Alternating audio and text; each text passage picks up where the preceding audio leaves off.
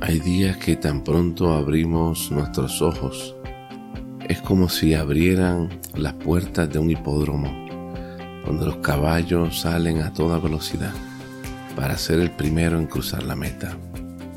Y en muchas ocasiones nos levantamos, nos despertamos y estamos tan acelerados que realmente a veces decimos frases como necesito un día de 48 horas para poder hacer todas las cosas que necesito hacer.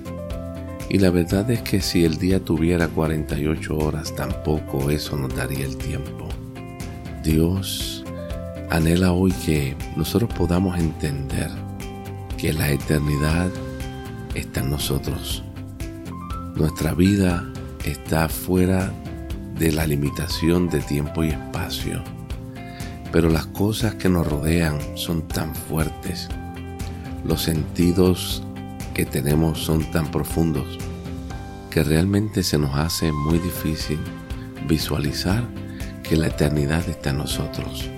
Pero hoy, comenzando esta semana, es un buen día para tener conciencia de que el Eterno vive en ti y vive en mí, y que nosotros vivimos en esa eternidad.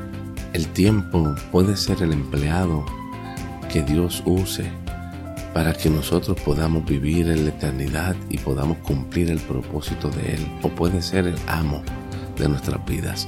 Hoy decidamos juntos que el tiempo sea el empleado y de esta manera la eternidad de Dios será nuestra realidad hoy.